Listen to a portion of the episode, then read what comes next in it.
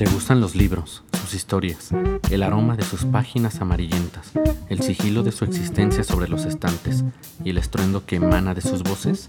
Bienvenidos a Letras al Aire, un podcast en el que tiene la palabra la filosofía, la poesía y la literatura. Escucha con nosotros qué se dice entre las líneas de una hoja de la mano de escritoras, pensadores, filósofos, poetas e intelectuales.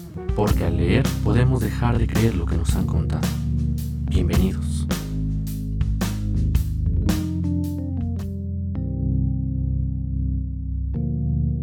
Hola amigas y amigos, este es el primer episodio de nuestro podcast. Nos alegra poder compartir contigo, que estás del otro lado, nuestro gusto por todo lo que tiene que ver con los libros, las historias detrás de ellos, fragmentos que te inciten a leer, a pensar o a sentir. Queremos compartirte lo que nos encontramos cada vez que llegan nuevos libros y que de alguna manera guardan los secretos de sus antiguos lectores. Queremos leer para ti un cuento, un poema, una idea, o lo que el libro marque, dicte o diga. Hoy hemos elegido contarte la historia de la primera biblioteca.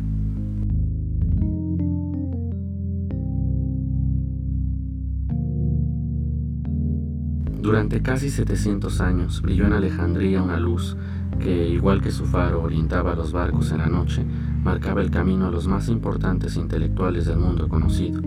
Era una institución cultural llamada museo, literalmente el Templo de las Musas, el centro académico de investigaciones más avanzado del mundo. En él, los investigadores podían trabajar libres de preocupaciones, alojados y sostenidos económicamente por los reyes griegos de Egipto primero y los emperadores romanos después, para que pudiesen llevar a cabo su tarea. El museo disponía de un recurso durante siglos que no tuvo parangón, la mayor biblioteca que jamás había existido. El tiempo ha olvidado el museo, pero en la imaginación popular sigue vibrando las muchas historias sobre la Biblioteca de Alejandría.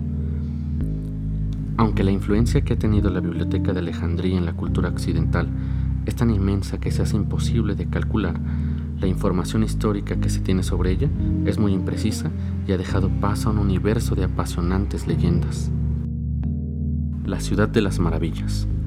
Cuando se habla de Euclides, se habla de geometría, ya que durante siglos el nombre de este matemático griego antiguo ha sido sinónimo de esta rama del saber.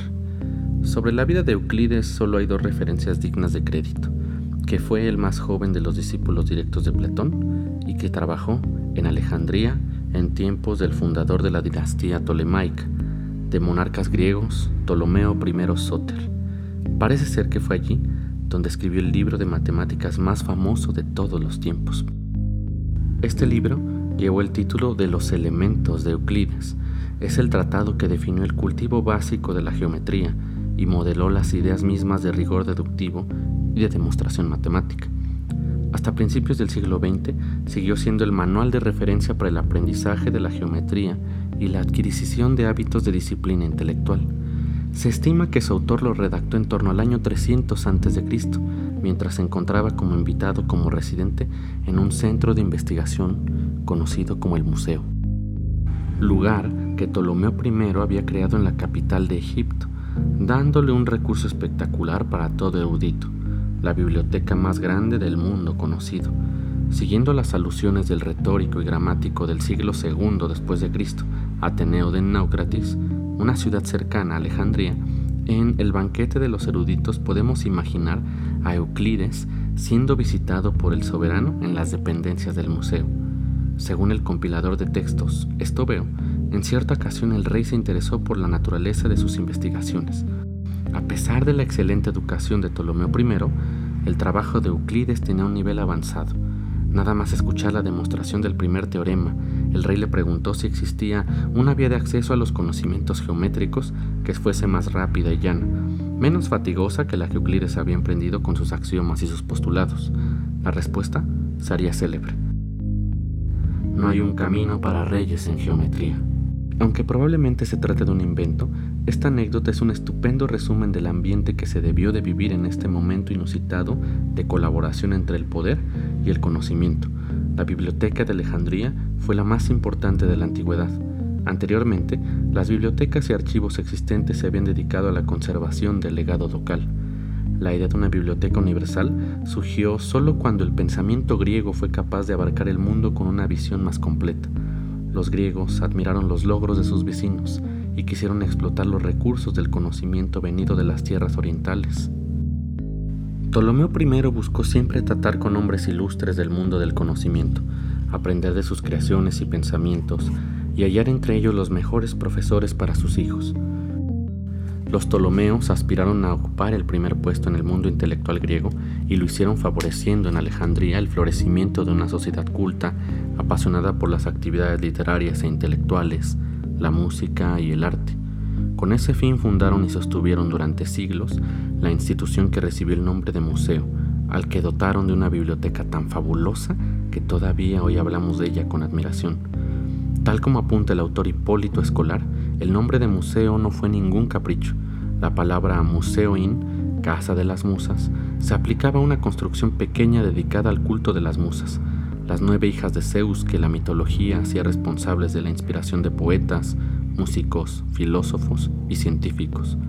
A modo de pequeños templos, se levantaban como homenaje a una persona fallecida, especialmente un hombre de letras, aunque con el tiempo evolucionó para referirse a un lugar donde florecía una actividad artística o intelectual. Pero cuando Ptolomeo I quiso rodearse de poetas y estudiosos que hicieran respetable y admirada su corte, creó una institución para alojarlos y facilitarles su labor, libres de preocupaciones materiales, y le dio el nombre de museo, dedicándolo a las diosas que proporcionaban la inspiración y la sabiduría,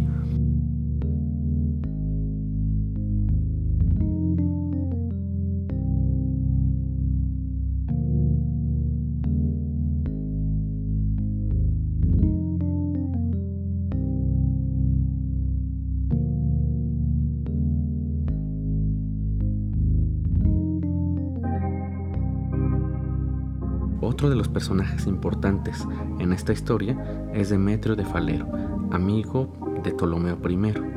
Y aunque no se puede considerar a Demetrio como el primer director de la Biblioteca de Alejandría, más bien es la persona que tuvo la mayor responsabilidad dentro de los primeros momentos. Fue él quien estableció los criterios de selección de libros, quien recogió y examinó los primeros lotes y también fijó las normas iniciales para ordenarlos a la hora de archivarlos, editarlos y hacerlos útiles y además dejarlos en uso a quienes los necesitasen. Se repite con frecuencia en las fuentes antiguas la ambición de Ptolomeo, que, aunque no existen testimonios contemporáneos a él, sino que son bastante posteriores, el único documento que existe es la carta de Aristeas a Filócrates, escrita por un judío alejandrino, en la cual se lee, encargado de la biblioteca del rey, Demetrio de Falero recibió grandes sumas de dinero para reunir, en lo posible, todos los libros del orbe, y realizando compras y transcripciones, llevó a feliz término en el menor plazo que pudo la encomienda real. Y es que la historia es interminable, porque evidentemente no acaba ahí. Estos son apenas los primeros pasos de los primeros administradores. Después vendrá un afán infinito por coleccionar libros y textos vendrá también el efecto de la piratería de los libros, los papiros, los copistas y demás eh, ejemplares y personajes que se irán inmiscuyendo en la historia de la primera biblioteca, la Biblioteca de Alejandría. Esperamos que esta primera parte haya sido de su agrado. El libro que hemos utilizado para mencionarles esta historia lleva por título La Biblioteca de Alejandría está editado por Editorial Gredos. No se olviden de seguirnos, en Instagram y en Facebook. Nos encontramos como Librería Rizoma. Deseamos que los libros los acompañen, que tengan muy buenas lecturas y nos escuchamos y nos leemos en algún punto del globo, estimados lectores y lectoras. Adiós.